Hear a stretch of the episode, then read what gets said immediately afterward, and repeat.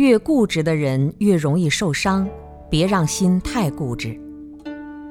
佛在菩提树下开悟的时候说：“一切众生皆有如来智慧德相，但以妄想执着而不能证得。”也就是说，我们在这个世界上，不管你在轮回当中出现的问题毛病有多少，善恶烦恼有多少，关键的错误就是两个：一个是我执，一个是因为我执产生的错误行为。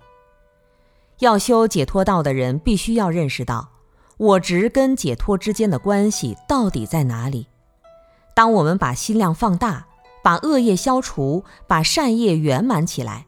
感觉到了人生的和谐快乐，但是最终还有一层，就是最外面的这层气球，它把我们包住了。这就是我执，破除了我执，我们就了断了生死。这个世界上的众生的心是刚强难调的，人家说比花岗岩还硬，我估计比金刚石还要硬，可能用电钻都钻不进去，很固执。但是你只要每天静下来半个小时，慢慢的坚持，心就会开始柔软起来，开始融化，语言就开始不长刺了。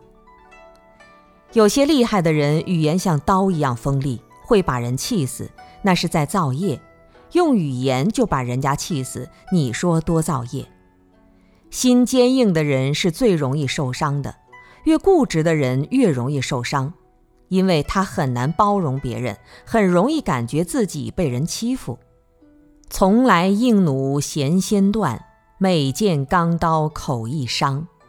弓如果太硬，它的弦就容易断；锋利的钢刀，它的刃最容易受损。你的心如果太强硬，就很容易受伤。别人的两句话可以把你气得不行。